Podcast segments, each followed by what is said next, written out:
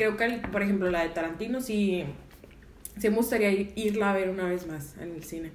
Que dicen que está en 70 milímetros, pero se me hace que no llegó así aquí a, a Mm, México. no creo. Solamente en USA. You talking to me? You had me at hello. Why so serious? Here's Johnny.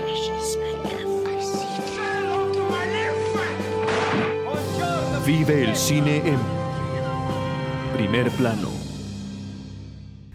Hola, ¿cómo están? Bienvenidos otra vez a este podcast llamado Primer Plano, donde nos encanta hablar de cine y cine y cine y cosas del cine. Mi nombre es Sandra Pineda y estoy aquí con... Luis Alanis, ¿qué tal? Buenas tardes. Buenas Noches, días, sea lo que sea que esté haciendo en este momento. Así es, este, nos pueden escuchar a la hora que ustedes quieran, ¿verdad? Nos deberían de decir a qué horas nos, nos escuchan, si es a lo mejor bañándose, manejando, en el gym. Digo, porque yo escucho podcast hasta en los lugares que no se imaginarán. Entonces, Oh, wow, qué misterioso. No, pero bueno, esta semana hay muchísimas cosas de las que queremos platicar. Han salido películas muy buenas, van a salir películas muy buenas de las que también nos gustaría hablar un ratito. Y pues no sé, como que esta semana, no sé, han pasado, no sé, ha habido como eso, eso que me gusta a mí cuando ya hay, salen películas buenas en el cine y que es una plática constante, te topas a alguien y hablas de esa película. O bueno, nosotros que hablamos de cine todo el día, yo creo. Este, es padre como que ya haya películas chidas con las que podamos hablar, ¿no? Han salido buenas películas, no sé a qué te refieres. Digo, hemos hablado de buenas películas, pero sí te entiendo en el sentido que esta es una película muy esperada. Estamos hablando, obviamente, de Había una vez en Hollywood. Sí. de, Ta- de Tarantino, una película muy esperada porque pues Tarantino es un autor muy famoso, este, novena película de las 10 que él siempre ha dicho que va a hacer, entonces ya sería su, pen- su penúltima. Pero bueno, ya vamos a hablar más adelante un poquito más a profundidad de Tarantino y su última película. Pero sí, este, hay buenas películas en el cine, nos- así como nos ha tocado ver películas buenas sin que tuvieran tanta reputación ajá, o sí. tanto following o probablemente si usted ya ha escuchado estos podcasts con anterioridad seguramente hemos hablado de películas que tal vez no conocía o que no es, no sabía que estaban en la cartelera o que existían porque muchas han sido hemos tocado mexicanas argentinas este Películas un poquito más pequeñas y, y De- dife- diferentes, ¿no? O sea, no, no nos hemos enfo- enfocado porque a lo mejor y no había salido una película como esperada, ¿no? Hasta ahorita. Bueno eh, hablamos del Rey León y hablamos de Toy Bueno, Story sí, sí, sí, sí. Este- Pero son como otro, pues, más de niños y cosas así. Ahora sí ya ven como niños, entre paréntesis, y adultos. muy bien muy bien Pero, Está- pero sí, ya viene Tarantino y, y ahorita más adelantito vamos a hablar de ella. Pero antes nos gustaría platicar un poquito de pues lo que pasó, ¿no? Esta semana en, en el mundo cinematográfico.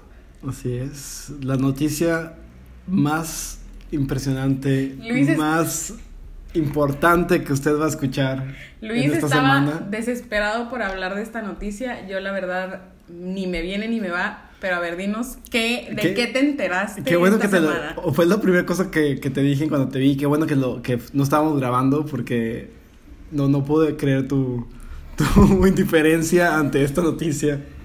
Pero y esto es eh, primero que nada gracias a Per Rodríguez por traer esta noticia, no esperaba de nadie más. Ay, perdón, no dijimos que así. Marisela no está. Un saludo a Marisela, anda por ahí ocupada y haciendo cosas divertidas, pero saludos a Marisela, ahora sí. Así es, somos Sí. nosotros dos y la próxima semana van a ser Sandra y Marisela. Así vamos a estar rotándonos, pero el Mm. punto es que le- no dejemos de traerles este bonito podcast Así es. todas las semanas o dentro de lo posible. Pero bueno, la noticia de la semana es que Eva Longoria, de todas las personas del mundo, va a estar dirigiendo en su ópera prima una película de creador de los Flaming Hot Cheetos. Esas son como que las cosas que la gente hace que Espera, no le pides. que la gente No, quiere, lo que la gente reza que algún día llegue una noticia así. Es que, o sea, sé que en Hollywood existen como muchísimos guiones, o sea, hay como una biblioteca de guiones que no se han hecho, o sea, y que existen y que algunos estudios tienen derechos y cosas así. Pero de la inmensidad de, de, de, de obras que debe de haber en esos lugares mágicos, ¿por qué Eva ¿No conoces la historia de, de creador de Hachiro? O sea, ¿por qué lo descartas tan rápido? Bueno, es que si lo piensas podría ser como la de McDonald's, ¿no? O sea, de... Ujú, sí, bueno, la que- está bien. Claro, o sea, muchas veces hemos hablado de cómo.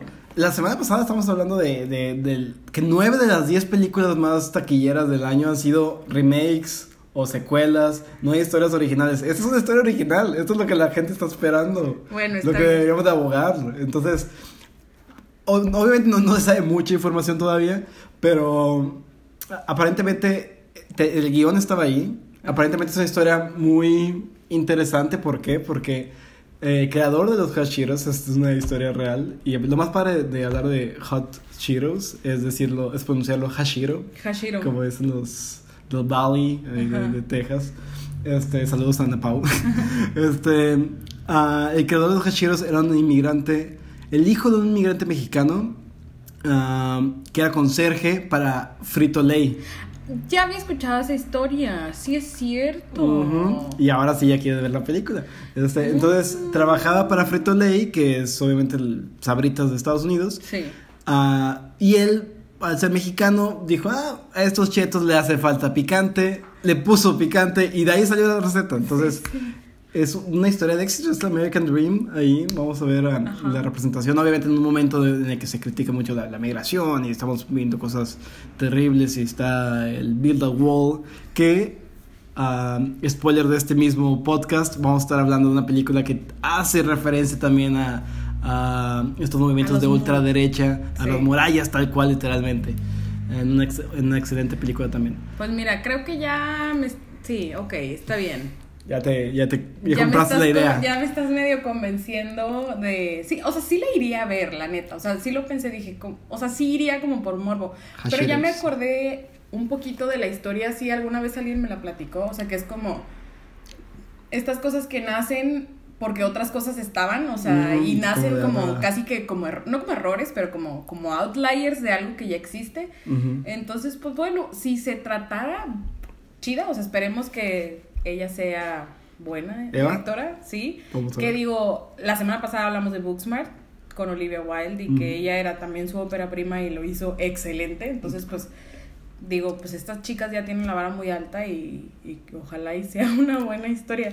Pues bueno, esa fue la noticia candente, picosa de esta Ah, semana. wow. La que. Y pues qué bien, ¿no? Qué padre por ella, que le, ojalá y le vaya bien en su película y ahí la vamos a estar viendo cuando, cuando salga. Pero bueno, ya, ahora sí hay que hablar de, vamos a empezar, bueno, yo creo que mejor empezamos primero por una que se va a estrenar y luego ya hablamos de las que ya se estrenaron este fin de semana. Vale. Una que se va a estrenar que, wow, está increíble y que yo creo que todos, todos deberíamos de, de ir a verla es High Life, se llama. No estoy muy segura cómo la van a poner aquí en México. Y es de Claire Denis, una, una directora este, francesa. De las, yo creo que de las directoras con más libertad este, eh, de autor que, que tiene actualmente el cine. Y que esta, su, su primera película en inglés, me parece que es la primera, primer- la primera película que hace en inglés. eh, pues cuenta la historia de... Son unos ex convictos, o bueno, más bien, son unos convictos, unas personas que están en la cárcel, que el gobierno les hace como una especie de deal y les dice, bueno, en vez de que estés aquí cumpliendo tu condena y gastando recursos aquí en la Tierra, te voy a mandar al espacio sideral y vas a irte en una misión a encontrar un agujero negro y así eh, encontrar como que energía de ese agujero negro para que tú ayudes a, pues, al planeta y a la humanidad. Y de cierta manera como que redimir los, los problemas o todos lo- los, los crímenes que hayas hecho acá en la Tierra. Entonces, esa es la premisa de la película. Sale Robert Pattinson, que pues ya conocemos que in- su inicio actoral pues fue un poco ahí abrupto, que a mí Twilight me gusta bastante y lo que hizo en Harry Potter, pero él poco a poco se, se ha ido deslindando muy bien de, de este personaje cliché que a lo mejor le pudieron poner y en esta película lo hace muy muy bien. Él en esta película es uno de los convictos que están en esta misión prácticamente suicida y, y pues conviven, ¿no? Dentro de todos estos personajes en, en esta que literal parece una cárcel, o sea, Mm. porque tú usualmente imaginas como las naves espaciales limpias, pulcras, iluminadas, pero en este caso como son la escoria del mundo, o sea, los mandaron en la peor este pues nave que tenían, ¿no? Y entonces literalmente es, es una cárcel y, y los mandaron a la a la cárcel del abismo, ¿no? O sea, se los avientan y que ellos rápidamente se dan cuenta que pues es prácticamente una misión suicida. Y, y lo interesante aquí es que, que la, la única persona que no era eh, un criminal es una doctora que supuestamente los iba a ayudar a, a vivir, o sea, a darles como todas las No medicinas. ¿No y es todas spoiler estas- esto? no, no es spoiler. Este, pues resulta ser que ella está obsesionada con, con la reproducción y la fertilidad y quiere eh, que se engendre el primer humano fuera del, de la Tierra, ¿no? Entonces, sucede y a partir de ahí, este... ¿Esto se- no es spoiler tampoco? no, tampoco, todo está en el trailer. Sucede y a partir de ahí se explora de una manera interesantísima la condición humana, la soledad, la fraternidad, el amor. Es, es una... Y también con todo este, es uno- este cine sucio y, y casi que de miedo que hace Claire Denis, también... Claire Denis, perdón, se ve, se ve aquí y, y es como una mezcla muy, muy bonita de, de los dos mundos, digamos. Y, y digo, yo el- la próxima semana vamos a estar hablando más, más a fondo de ella, pero para que se lancen a verla sí es súper importante que la vean. Y para poder platicar, como les dije, en el siguiente capítulo, pero sí está súper recomendada por nosotros. Yo ya tuve la oportunidad de verla y sí, sí me gustó bastante. Así es, High Life se estrena probablemente para cuando usted esté escuchando este podcast ya va a estar en el cine mexicano para que la vaya a ver. Si es que todavía ah, tiene dudas sobre qué pasa después de la sinopsis de Sandra. Es que pasan muchas cosas muy, muy interesantes. No, se ve muy buena. Claro, y Claire Denis es, muy buena. Y es, es muy buena. Y aparte es muy interesante siempre el primer trabajo que hacen ah, en inglés artistas que ya tienen cierto renombre, como... Sí. Este, de hecho, ahorita que, que estabas hablando de la película me sonó un poquito entre que Armageddon, que obviamente es como un- una película muy famosa y de Hollywood, pero también a The Lobster. Claro. Me recuerda un poquito a eso porque es como que el hecho de estas personas que ya tienen un destino que intenta como que salvarlo de cierta manera y que ya están como que en el último ah, ah, la última parte de su vida donde intentan rescatarlo o hacer algo de, de utilidad o algo así y aparte pues también es un autor que tuvo éxito en Grecia el director es Yorgos Yorgos Lantimos. Yorgos Lantimos y luego hizo su primera película en inglés que fue The Lobster entonces Claro. también tiene esa conexión por ahí Y The Killing of a Sacred Deer, que es una increíble película también de Yorgos Lanthimos. muy buena Pues, yo me quedo más con The Lobster me, me encanta ¿Sí? y- sí me. The Lobster me encanta y The Favorite también todo lo que hace Yorgos la verdad es muy bueno Sí. Otra que también sale para que vayan ahí haciendo su- sus películas para que luego vengan a escuchar el podcast es Yesterday. Es una película de, de un gran, gran, gran director que nos ha entregado buenas películas Sí. y otras no tan buenas. Otro Este, europeo que no hace lo que catalogaríamos como cine europeo, pero él es irlandés, me parece Danny Boyle. Danny Boyle, exacto. Mm. Y que, bueno, se- para los que no saben, pues es el que directo, diri- dirigió Trans Transpotting, que es una Mm. genial película también. Y, ahora Slumdog Millionaire. Slumdog Millionaire, por la que gana el Oscar a mejor. La película ganó- la- al mejor película. ¿Cómo se dice? No, ganó mejor, ¿Mejor película, en general, Sí. También estuvo nominada a varios, pero creo que fue el que, la que se llevó, el, el galardón que se llevó. Sí. Y esta película, pues se trata de qué pasaría si los Beatles no hubieran existido, ¿no? Y aquí también esta película este, me recuerda a otra, a- al ser yo muy fan de The Office. Claro, ah, yo también. Excelente. Ah, la versión original, ah, la británica, que es de Ricky Gervais. Sí. ah, Ricky tiene una película que él dirigió, escribió y protagonizó como casi todo lo que él hace porque no le gusta trabajar en nada que no... No él. Sí, exacto, donde no se cumplan sus caprichos. Este, hace una película que se llama The, Inven- The Invention of Lying, ah, La mentira original, creo que se llama en español. Y es igual que en Yesterday, parte de la suposición de que, ok, ¿cómo sería el mundo hoy si no existiera, Tal. exacto, espacio en blanco? Ok. En la película de la mentira original es si no existieran las mentiras, el concepto de la mentira. Ah, claro, sí, sí, sí. Y él es la primera persona que miente, entonces encuentra la forma de, de salirse con la suya y todo el mundo piensa que es un profeta y que es un dios y todo esto porque dicen de que, wow, ¿cómo sabe esto? De que todo, todo lo que él diga creen que, que es verdad.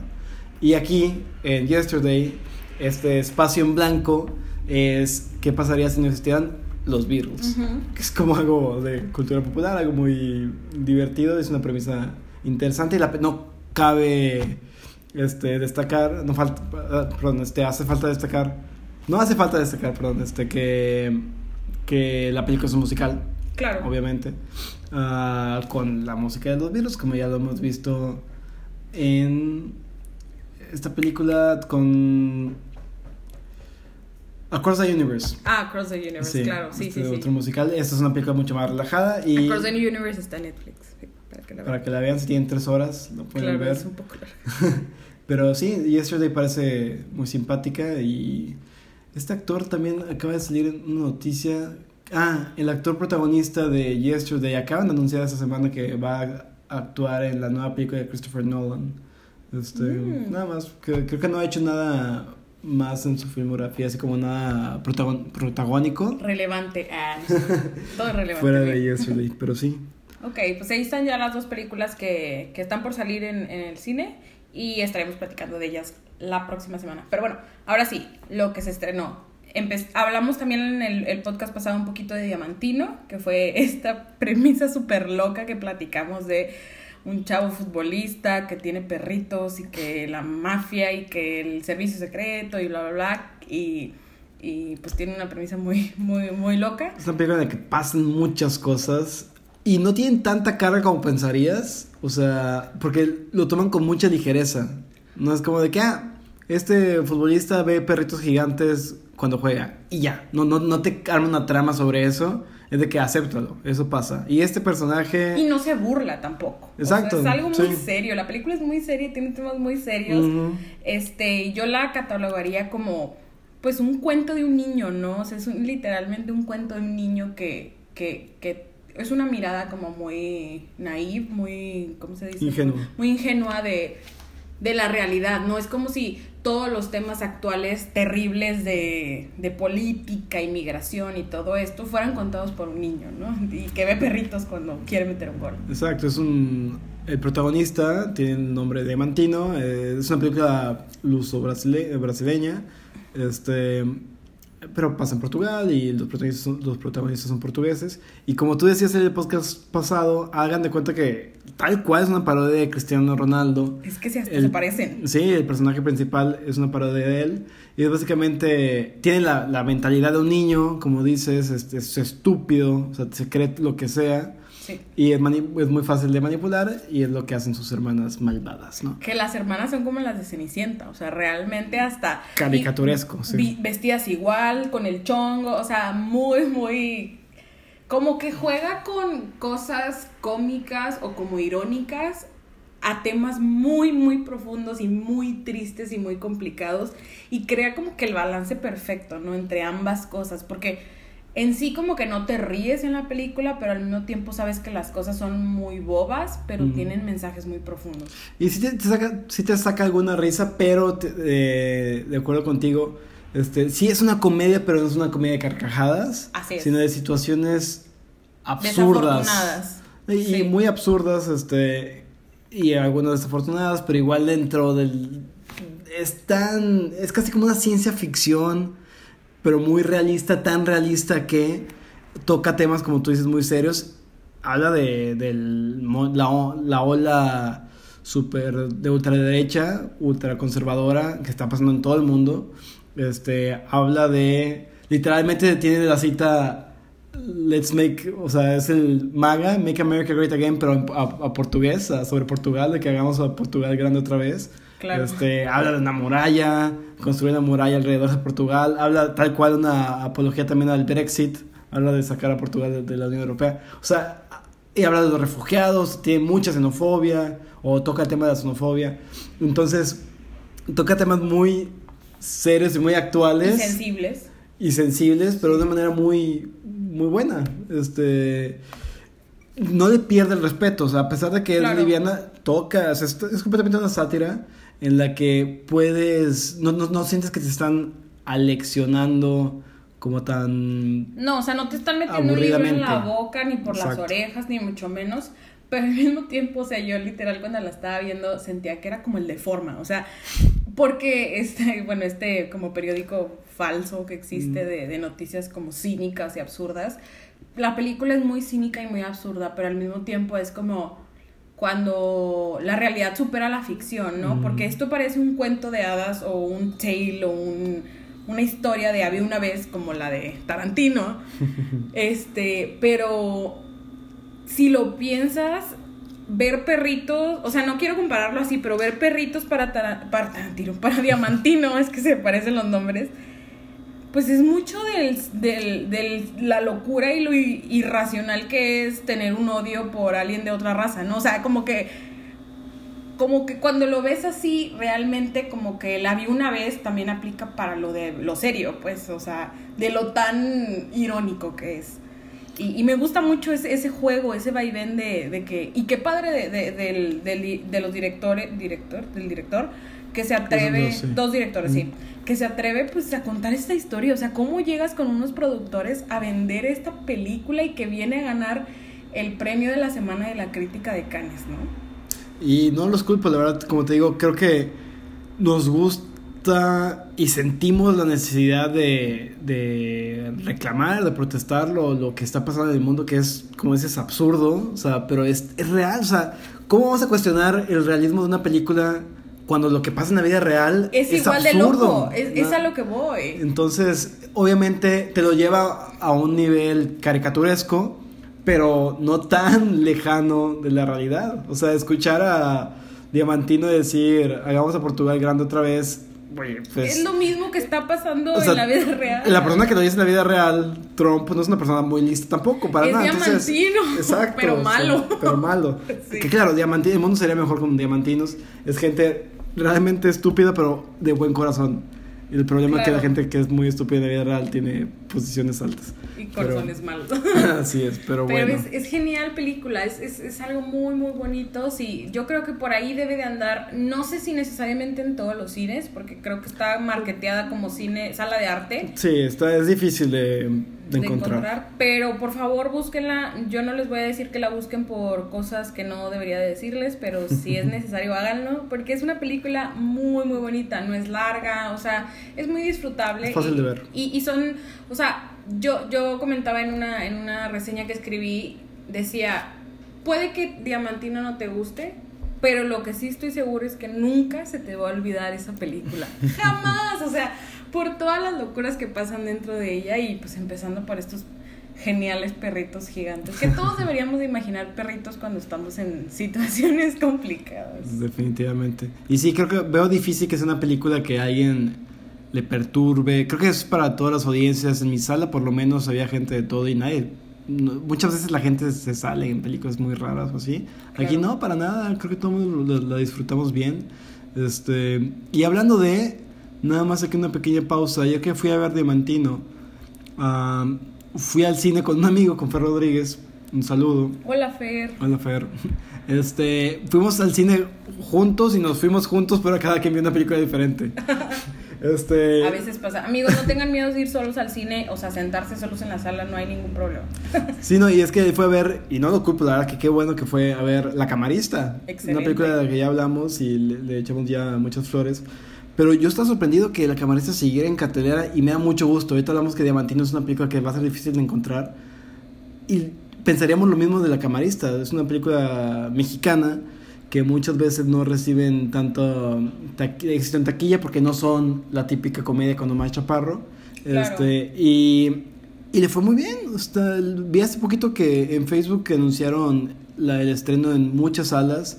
Este, que seguía también en salas donde ya se había estrenado antes, por ejemplo aquí en Monterrey. Y yo estaba esperando que saliera Fer y veo que cuando sale su sala sale mucha gente. Estaba llena la sala de la camarista en un, bueno, era un miércoles. Este, y me da mucho gusto, me da mucho gusto. Espero que, así como ellos, si usted no la ha visto, vaya a ver la camarista porque es una película que vale mucho, mucho la pena. Sí, y es así, vayan al cine. Diamantino no, porque pues es de otro país y así, de que hablando de lo, de lo mismo que en la película, pero, pero no, eh, sí vayan a ver la camarista otra vez. No nos vamos a cansar de hablar de ella, probablemente para diciembre que hagamos nuestro top, por ahí va a andar eh, la camarista este, escabulléndose en los primeros lugares probablemente.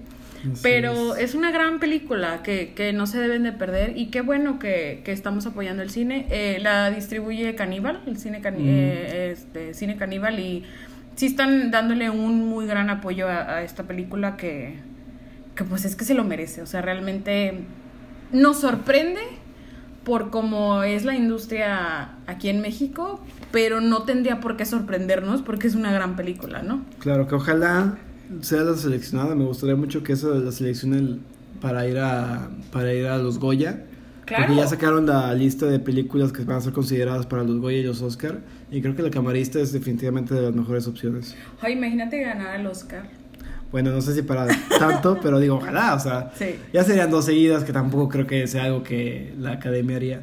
Pero quién sabe, quién sabe. Digo, lo hicieron con tres mexicanos en seis años. Claro. Entonces, ¿por qué no con dos películas? Para mexicanas? chingarse a Trump. más que- Que también tiene ciertas... Incluso vaya a escuchar el programa de la camarista si no lo ha hecho, porque es un muy buen tema esto. Sí tiene una correlación ahí con Roma y lo tocamos en el programa, en el podcast Claro. de ese episodio. Así es.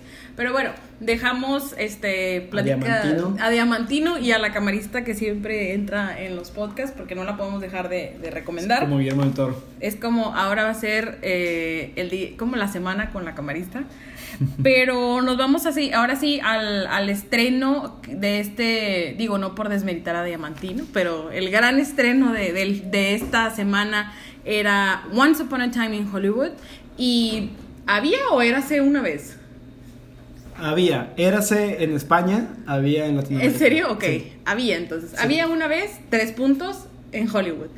Una película de el grandísimo director Quentin Tarantino, que todos conocemos por diversas películas, este, empezando de Pulp Fiction y, y hace poco con Hateful Eight, que, que luego yo entré al cine y me sorprendí y dije, ¿a poco ha pasado tanto tiempo? O sea, realmente... ¿Cuándo salió Hateful Eight? Fue como en 2015 o 2016. Ah, tienes razón. Ahora que lo dices, yo también googleé lo mismo, estaba con unos Sí. amigos y, y hablamos de lo mismo. 2015, ya me acordé, eran cuatro años. También se me hizo que pasó muy rápido el tiempo, pero es que así es la vida. Pues Tarantino yo creo que se tomó el tiempo para hacer su película. Ahorita mencionábamos, quizás no es la más personal porque no habla como que de él mismo, pero sí la más, digamos, de él, en el sentido de, no personal, pero sí más de él, en donde pues cumple como que todos los caprichos y nos muestra eh, pues lo que a él le gusta y lo que a él le parece cool y lo que él quiere enseñarte, ¿no? Es una Claro. película que él te está dando, ¿no? Tal vez sí personal, pero no biográfico. ¿no? Claro, claro, o sea, no. Sí, es un proyecto muy personal. He escuchado que, que, que, que dice que es como la Roma de, de Tarantino, como que ahora todos estos artistas o, o autores están comenzando a como que tomar en retrospectiva su carrera. Yo no creo que sea el caso porque, porque Cuarón explora su propia realidad y, contempla lo que a él le sucedió. Pero aquí, a lo mejor, y Tarantino es personal en el sentido que agarra una época y un cine que a él le gusta mucho. Y ya. O sea, no, no va más de ahí Sí, en lo no, personal, digamos. Me parece forzado compararlo Decirlo, con ¿no? Roma, claro. Este, pero sí, o sea, es algo que Tarantino hace mucho y él mismo lo dice, ¿no? Y en clases de, de crítica cin- cinematográfica o lo que sea, dicen que Tarantino es sus películas son una licuadora, ¿no? O sea, Claro, son es un collage. chi- un collage, son chilaquiles, ¿no? Un chilaquil visual, como diría un profesor. Este mete lo que le gusta del cine japonés, del cine italiano, del cine de Hollywood, la época de oro, los westerns, la música que le gusta, este, referencias pop, la Big Mac, todo esto, y lo mete en la licuadora y saca y, y violencia y todo y sale una película de Tarantino, ¿no? Y es lo que él ha hecho siempre y, y le funciona muy bien. Tiene un talento, definitivamente tiene un gran talento y más que nada para, para escribir. Se sabe que hay muchos guionistas frustrados que dicen, ah, si Tarantino lo hace, porque yo no? Y es porque, que bueno, no, amigo, no. está complicado. Este, pero sí, entonces la película tiene un lado muy personal de Tarantino porque pasa en Los Ángeles, en una época que fue similar a la que él creció, él es de ahí de Los Ángeles. Este, entonces él coloca muchas películas que con las que él creció, tiene pone a personas con las que él creció y él se cultivó en, en el cine. Y de cierta manera idealizaba, ¿no? También. o Exacto, sea, como sí. era fan, digamos. Entonces, esta película es su forma de rendirle homenaje al, a los que él piensa que necesitaban un homenaje, ¿no? Es como, Claro. es su, su homenaje a Hollywood, Es yo creo. de muertos. Es su altar de muertos, es su coco. Eh, ok, sí, es su cubo. Sí, nada más cabe mencionar rápidamente que este pedacito lo vamos a, a platicar sin spoilers y ahorita más adelante ya vamos a empezar a hablar de, de los spoilers.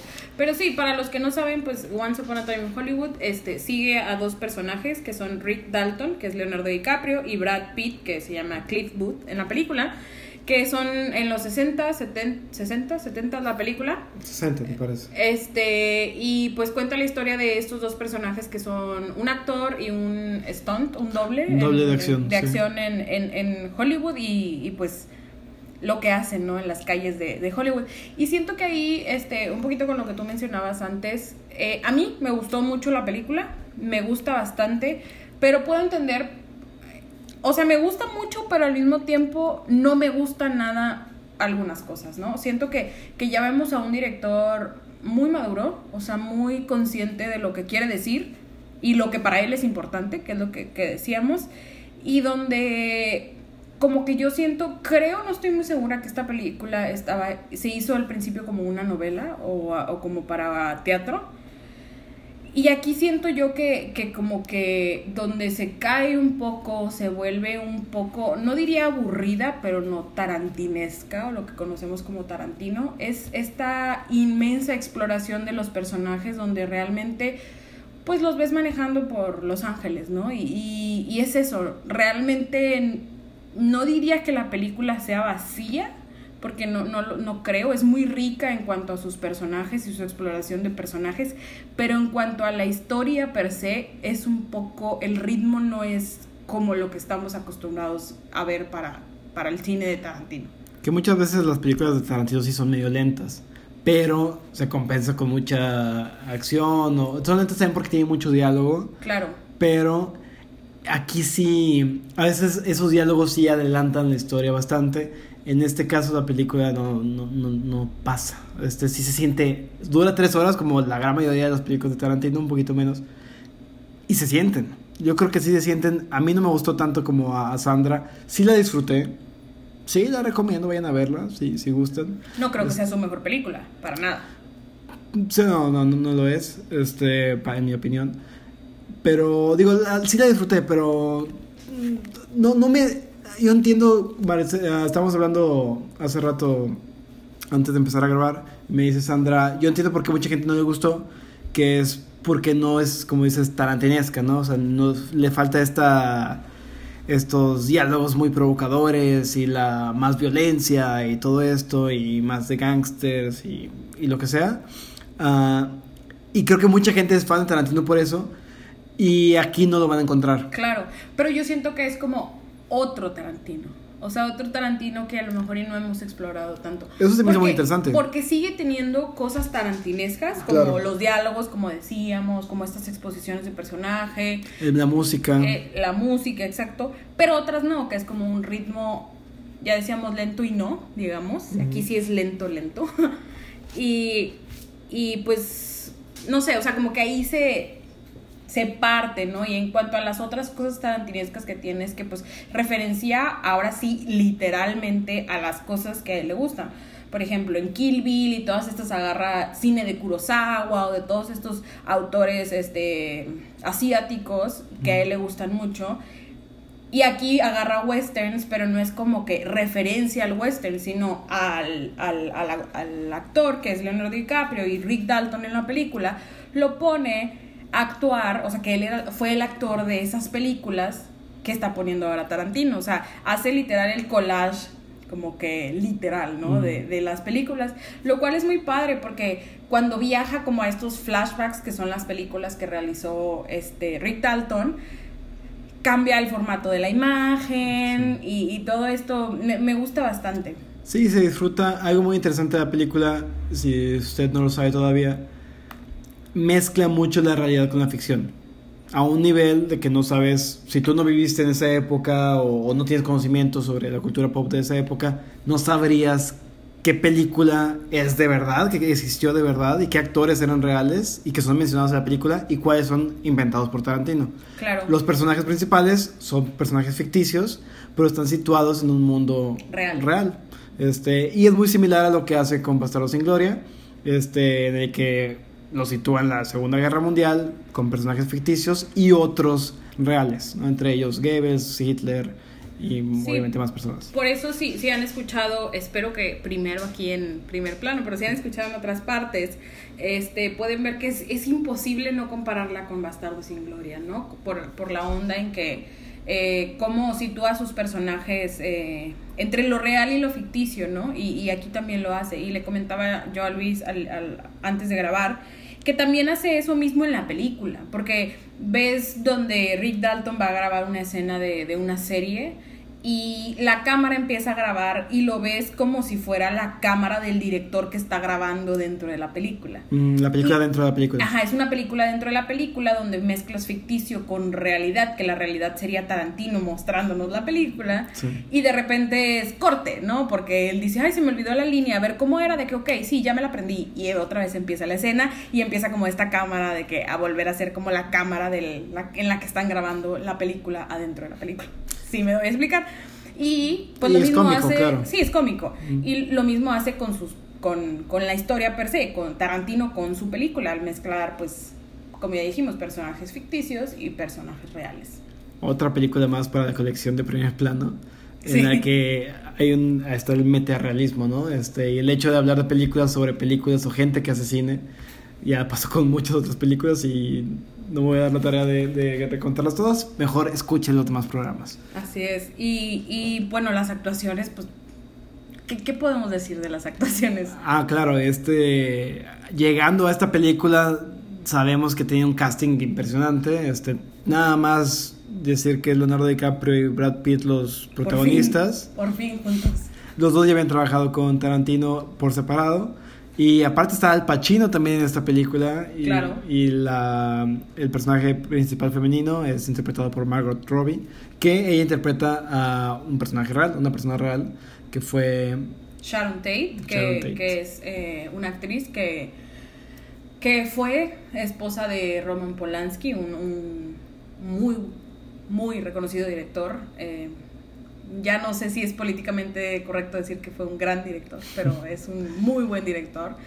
Y pues para los que no conozcan, ella fue brutalmente asesinada por la familia, el, la- el culto, la secta de Charles Manson. Y, y pues es ella la que, la que es el personaje, esta musa ¿no? de, de esta película. Así es. Y de hecho, de las primeras cosas que se anunciaron cuando se dio a conocer la primera noticia Claro. de la película fue Tarantino está haciendo una película sobre Charles Manson. Y ahí la gente y yo, otra vez, autobalconeándome, perdimos la cabeza, ¿no? O sea, Tarantino, DiCaprio, Brad Pitt hablando de Manson, o sea...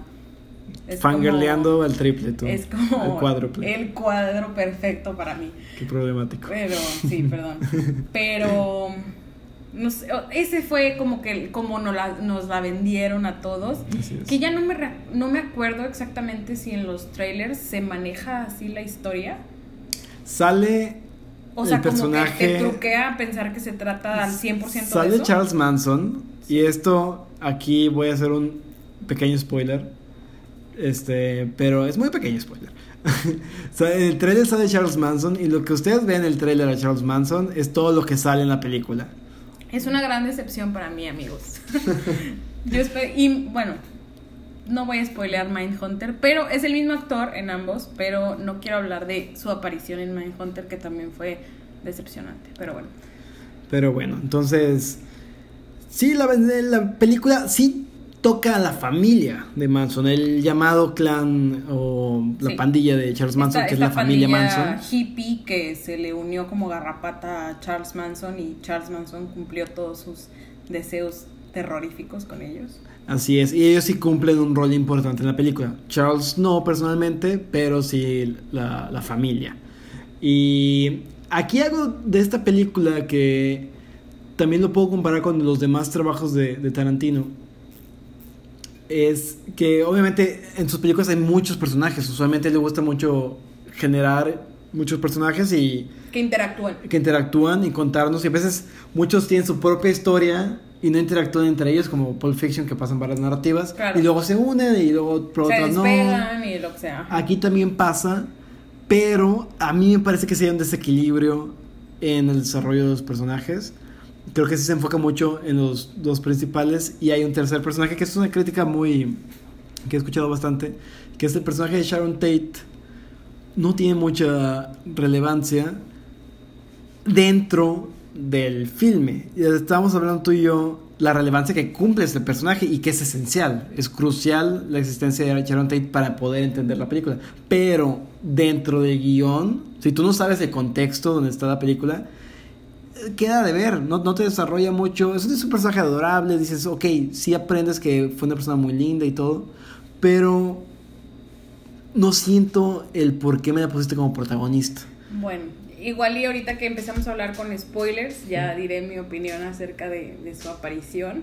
Pero bueno, algo más que te gustaría decir, igual y ya podemos brincar a, a hablar del spoiler. ¿Algo más que te gustaría decir? Sale Bruce Lee. Sale Bruce Está muy Lee. padre. Que también hubo una controversia con eso, Sí, ¿no? Que la sí. familia de Bruce Lee empezó a decir que por qué lo pusieron como un debilucho. Y más que de Bilucho, un engreído. Y engreído, sí. es mamá. un cabrón, sí. Este. él- y- y a mí no me gustó durante la película. Se me hace muy padre que salga, que sale con su traje famoso. Y, y se parece mucho el, el actor que Claro, sí, sí, sí, parece bastante. contrataron bastante. Pero lo ponen como así una persona terrible, enferma de sí misma. Y es lo que mucha gente está Alegando. alegando de que, güey, él no era así. O incluso él hace una afirmación en la película que según Tarantino lo dijo Bruce Lee en la vida real, pero es una tergiversación de la cita. O sea, Ah. Bruce Lee no dijo estas palabras tal cual. Las palabras eran que Bruce Lee, según esto, él dice que él podría haber ah, vencido fácilmente a Muhammad Ali en una Ah. batalla.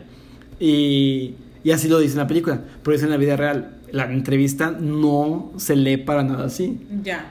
Pero ahí pues le movió, le Sí, puso digo, ahí, ahí la, la excusa de Tarantino es, pues es mi película. película, sí. Punto, o sea...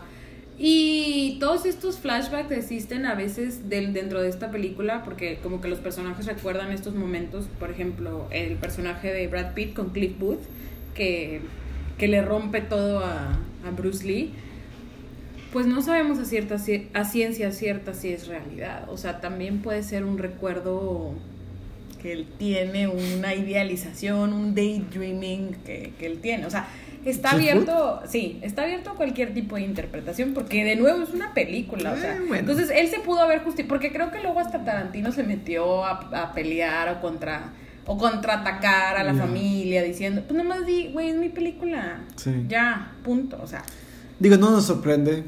No, él es muy. Le gusta mucho hablar. Por ahí hay pod- Uy, muchos sí. podcasts donde va Tarantino.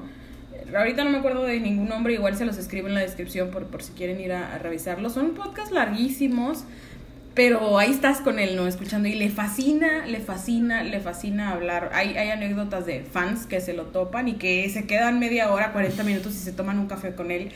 Ha venido a Morelia, le fascina ir al Festival de Cine de Morelia y es típico verlo comiéndose sus chilaquiles en la mañana en alguna fondita de por ahí y que te sientes a platicar con él y pues es como uno, uno más de nosotros, ¿no? Sí, parece una persona especial, pero muy. Parece una persona simpática. Este, pero sí es medio incómodo ver. Incómodo y, y- y divertido ver. Esta, yo vi una entrevista, una mesa redonda con Margot Robbie, Brad Pitt, Leo DiCaprio y él. Él es la persona que no se calla. Él es la persona que no se calla. Y, y Leo DiCaprio es una persona muy privada y que es muy seria. Y Entonces, muy como que. muy guapo. Este, pero también, como que luego sentía como que. Ah, Leo DiCaprio, como que ni siquiera se reía de los chistes. De que ya Tarantino. Exacto. Pero bueno, el En que fin. tiene talento lo tiene. Claro, sí, lo tiene, sin duda alguna. Y, y enten- yo entiendo por qué esta puede ser su novena y ya nada más le queda una película más, porque la fórmula Tarantino pues también tiene fecha de vencimiento, siento yo. Ujú. O sea, hay, hay hasta cierto número de películas que puedes hacer así, como él las hace, ¿no? Entonces, Y me da mucho gusto. que ah, ya no vaya a filmar. No, no, no, este, me da mucho gusto que la película haya sido diferente. Es muy diferente a lo que me esperaba. Eso lo puedo decir. No me esperaba la película así. Tampoco me hice tantísimas expectativas, la verdad. Pero dije, ah, ok, vi algo diferente de Tarantino y como tú dijiste hace rato, se sigue sintiendo que es de Tarantino, a pesar que no es el cliché ultra violento. Y dije, ok, a lo mejor no me encantó, pero me gustó que me hiciera algo diferente. Claro, sí, o sea, cambiar la fórmula, digamos. Pero bueno, ahora sí, ya podemos pasar a los spoilers para hablar ahora sí del, del final, final de la película. Si no la ha visto, puede dejar de ver esto y ponerse a escuchar la, el podcast en el que hablamos de la camarista. Así es. Y ya después va a ver la película y ya regresa a esta parte. Ahora sí, vamos a empezar con los spoilers. El final de la película. Aquí decimos que utiliza a Bastardo sin Gloria, eh, eh, la fórmula, digamos, de Bastardo sin Gloria, donde eh, para los que ya vieron Bastardos, digo, ni modo, spoiler, este, matan a, a Hitler. O sea, es la historia de qué hubiera pasado si hubiéramos matado a Hitler. Bueno, pues aquí es la historia de qué hubiera pasado si no hubiera muerto Sharon Tate. Entonces, la película como que te, no sé, como que te trae jugando entre que ves a Sharon Tate y de nuevo sientes que participa muy poco o habla muy poco, pero porque realmente al final de cuentas la película no se trata de ella. Entonces siento que ahí falla un poco y es lo que como que me gusta y no me gusta al mismo tiempo, porque al final de cuentas Cliff Booth, que es Brad Pitt, es el que. Y también Rick Dalton, los, los de la familia, en vez de meterse a la casa de Sharon Tate, se meten a la, a la casa de donde estaban ellos. Y este Cliff Booth los mata junto con su perrita. Es perrita, ¿no? Mujer. Sí. Eh, los mata, pues, deliberadamente, ¿no? Y de una manera brutal y muy tarantinesca. Pero ahí es donde entra el- la cosa de, pues, como que Tarantino está utilizando como un pase libre porque la película recae en que tú sepas que Sharon Tate la, la mataron en la vida real. Entonces, en esta película, si tú eres alguien que no sabe de la vida de, de Charles Manson y de Sharon Tate y de Roman Polanski, pues vas a decir, ¿y esa güera qué? O sea, ¿qué hace aquí en esta película? Cosa que no sucede en Bastardo sin Gloria, porque en Bastardo sin Gloria todos, ya es un colectivo que ya sabemos qué fue lo que hizo Hitler, pero aunque no supiéramos de Hitler, o incluso aunque Hitler no hubiera existido en la historia, en la película misma vemos todas las atrocidades que suceden y que por eso quieren matar a Hitler. Y aquí no pasa eso, o sea, no vemos que la familia sea como estos seres súper malos o que ya mataron a alguien anteriormente a ir a matar a ellos para que como que digamos, como que digamos, sí, qué bueno, qué bueno que Rick y, y Cliff mataron a estos chavos. No, o sea, que aquí realmente solo los vemos como una bola de hippies e idiotas que andan por ahí haciendo maldades, pero sí te podrías quedar con de, pero ¿por qué los mató así? O sea, ¿por qué nada más se salió corriendo? No sé, o sea, ¿por qué se llega a ese punto de grado de, de violencia a lo mejor? Si realmente ellos no sabían que ellos eran unos asesinos que venían a matar a Shante. Sí sabían que eran asesinos porque Bueno, sí. entran a su casa Con des- cuchillo. con cuchillos amenazándolos de muerte. Yo no estoy... ah, Yo no me cuestiono el, el por qué los asesinan. Obviamente no son inocentes frente a los ojos de, de Cliff Wood del momento que entran en propiedad privada con armados, ¿no? Y toman de los pelos a, a la esposa de Leonardo DiCaprio y todo esto. Entonces, obviamente la ultraviolencia pues está fuera de, de tono de la realidad, aunque no nos sorprende para nada y está bien, a mí, a mí no, no- no me molestó para nada. Este, no va mucho más allá. Este, en un momento es casi irreversible Claro. esta película francesa donde ahí sí yo- violencia por yo violencia. no podría saber, no, no, no sé si tengo el estómago para rever la escena del extinguidor, pero me retomó a eso. Ah, pero lo corta a la mitad, o sea, sí, la escena en la que le estrellan la cabeza a Brad Pitt le estrella la cabeza a una de las ladronas contra N cantidad de, de cosas rígidas en esa casa. Punzocortantes. Así es, en Irreversible lo multiplican al doble. Pero me parece un excelente análisis lo que comentas, este, la, la comparativa con Bastardos sin Gloria. Ahí obviamente, como tú dices, dentro de la película, los nazis, si bien Hitler no aparece tantísimo tiempo en escena, se entiende que él es el líder del partido nazi, del régimen nazi, y en todo momento los nazis son los malos. Y queda claro que son los malos. Claro, Entonces, desde la genial escena que tiene al principio de la película donde debajo, spoiler otra vez, debajo de la casa de este chavo en Francia, me parece, Sí. eh, hay un montón de judíos escondidos y que los acribillan de manera brutal. Hans Landa. Hans Landa, que es uno de los, yo creo que de los mejores este, personajes que ha escrito Tarantino. Definitivamente. Eh, pues ya ahí de volada, aunque tú no sepas y que, que mal que no supieras las, lo que fue la Segunda Guerra Mundial, tú ya sabes que el enemigo es esa persona. Mm. En esta película, o sea, la narrativa, el argumento y la historia en, en, en Once Upon a Time, no, no nos ponen, no nos muestran que son enemigos. Sí, son enemigos en los últimos cinco minutos, pero no son enemigos de Sharon. La familia, La de familia, Charles Manson exacto. y los protagonistas. No son enemigos de Sharon, entonces Sharon porque está. Entonces Sharon está, para los que sí sabemos quién es Charles Manson. ¿Por qué? Porque es este estira y afloja. O sea, yo estaba en cada momento de en qué momento la van a matar, en qué momento la van a matar, cuándo va a empezar lo de Sharon Tate. Ya le quedan 20 minutos a la película. No creo que vayan a hacer esta muerte brutal en 20 minutos. Entonces, eh, creo que Sharon Tate solo funciona para un grupo muy específico de personas que sí conocen la historia. ¿Y por qué no habla tanto ella? Pues porque siento yo, y, y, y esta sería como mi justificación o lo que, o por lo que a mí no me hace tanto problema que, que ella no haya participado tanto y toda esta onda de, de, de que por qué ella por ser mujer y bla, bla, bla. Yo creo que no habla tanto porque pues es como el trofeo de este Hollywood, ¿no? Es lo que busca Rick Dalton, es lo que es, ella es la princesa del castillo de, de esta mansión donde ella vive y lo que él tanto desea, pues eh, eh, Rick Dalton dice en la película, ah, mira, mi, mi vecino es Roman Polanski y has hablado con él, no, no, no he tenido la oportunidad de hablar con él, pero... Pero pues es el director top, ¿no? Ahorita. Y acaba de hacer Rosemary's Baby, le dice, ¿no? Sí, Y- se estoy a una pool party de, tener- entrar, ¿no? ser De protagónico de su próxima película. Entonces, es esta, este castillo que, que, que anhelan. Entonces, por eso siento yo que, que, que Sharon o Margot Robbie, pues, es esta pequeña princesa que, que, camina y juega y anda como, es como este, esta aspiración a la que tienen, pues, todos los artistas que, de, del momento, ¿no? Y que, pues, al final de cuentas, lo que viene a pasar es que se le cumple a, a Rick Dalton, ¿no? Su premio de haber matado a los amigos de Charles Manson, pues, fue conocer a Sharon ¿no? Exacto, esto es donde lo estaba hablando con Paco Tijerina. Este, Hola Paco, a ver cuándo vuelves a venir. así es. Este, este, porque fui con él y estábamos hablando de, ok, ¿qué- ¿cuál es el rol de- del papel de Sharon Tate? Así como que realmente poniendo la cabeza en la película.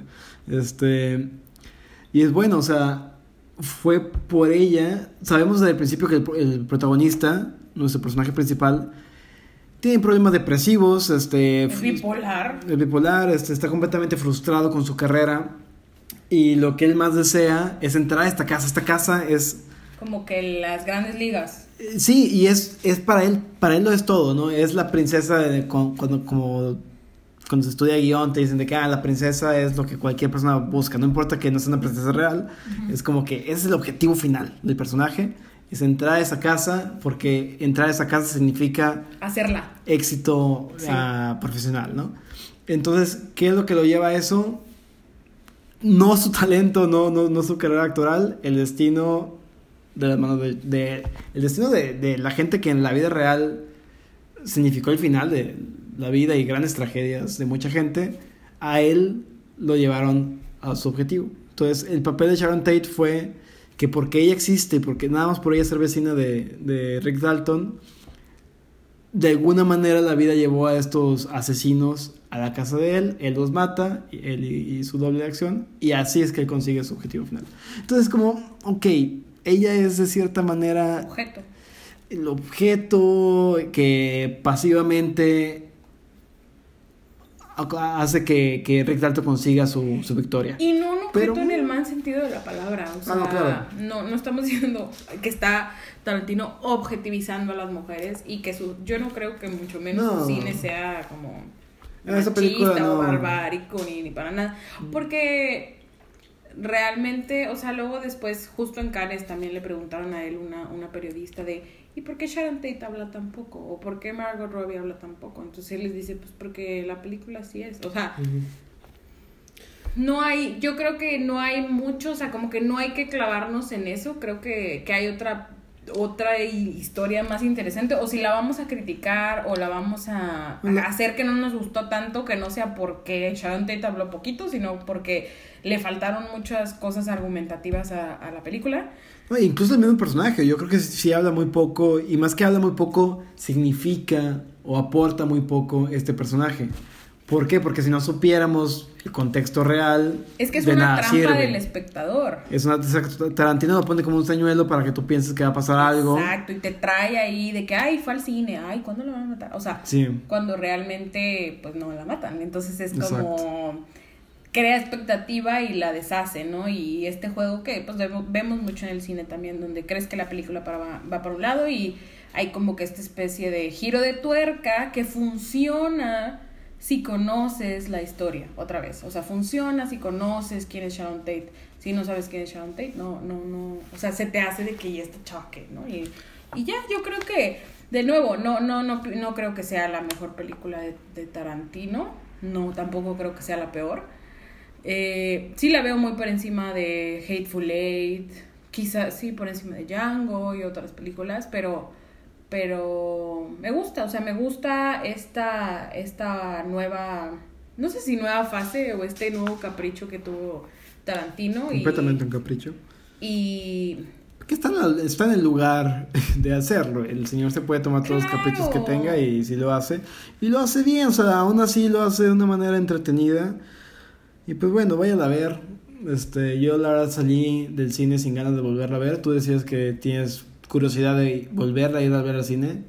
¿Sí? Es que sí, porque en especial estas películas que, que son un poquito más autorales o con más, no quiero decir con más arte o más artísticas, pero este tipo de películas que, que, que tienen un poquito más de sabor, de carne, a veces es interesante volverlas a ver una vez más cuando ya sabes lo que va a suceder y que ya, ya, o sea, ya sabes la historia y te puedes concentrar a lo mejor en otros detalles que se te pudieron a- haber escapado porque pues el cine de Tarantino está lleno de guiños y, de- y lleno de detalles y de pequeñas cosas que, que a lo mejor y sería, no sé, interesante volver a, a revisar y pues yo puedo ver muchas películas de DiCaprio muchas veces, entonces, Pues mira, entre Diamantino y Tarantino, la verdad yo me quedo con Diamantino. ay, no sé, yo no sé, con las dos, vayan a verla, hagan un, un double take y, y vayan a ver las dos en el mismo día, pero... Science Fiction Double Feature. Así es. Pero bueno, esa es lo que, lo que creemos de Once Upon a Time, que de nuevo nos gusta más, nos gusta menos, pero no cabe duda que viene de un gran actor, de un de un gran autor y de un gran artista que, que es Tarantino y que pues agradecemos que, que nos traiga esta, es, pues esta, digamos, frescura, ¿no? Que de nuevo, no a todos les pudo haber gustado que no fuera como el super Tarantino que estamos acostumbrados, pero es interesante ver algo, algo distinto de, de un autor y, y, pues, no sé, está, está muy bien. Y creo que para la gente que no es fan de Tarantino, a lo mejor esta película puede ser interesante porque, como decimos, sí conserva el espíritu de, de Quentin, pero no da el estilo estereotípico. Así es. Y pues bueno, ahí, ahí queda ya Once Upon a Time in Hollywood, ahí queda Diamantino, High Life, vayan a, a verla este fin de semana y también Yesterday. Y pues bueno, nos despedimos. Mi nombre es Sandra Pineda. Nos pueden encontrar en, en Instagram como arroba y en bajo primer plano y en Facebook como primer plano. Y si, nos, si gustan mandarnos un correo es buzón primer plano arroba gmail.com. De nuevo, soy Sandra Pineda, me despido de ustedes. Muchas gracias por escucharnos el día de hoy. Muchas gracias y espero que la próxima semana también nos escuche, escuche aquí a, a Sandra y a Marisela. Un saludo en el futuro. y- Un saludo a Marisela que, que anda por ahí, este, pues divirtiéndose, digamos. Así es. y- Yo no voy a poder acompañar la próxima semana porque voy a estar es. en lo mismo, pero Entonces, que se diviertan y a ver a mí cuándo me toca divertirme. No, no es cierto. Yo quiero estar aquí con ustedes, no los voy a dejar. Y no, no es cierto. Ah, se los vamos a dejar. Eh, sí, no, sí los voy a dejar. Ojalá y no, ojalá y no los deje. Pero bueno, muchas gracias por escucharlos. Este, gracias a nuestros pa- patrocinadores aquí, Chips eh, Jalapeño y las Heineken. Los Hashiros. Los Hashiros y, película. y a tu amiga Eva. Y pues muchas gracias por, por escucharnos y nos vemos la próxima semana. Hashiros.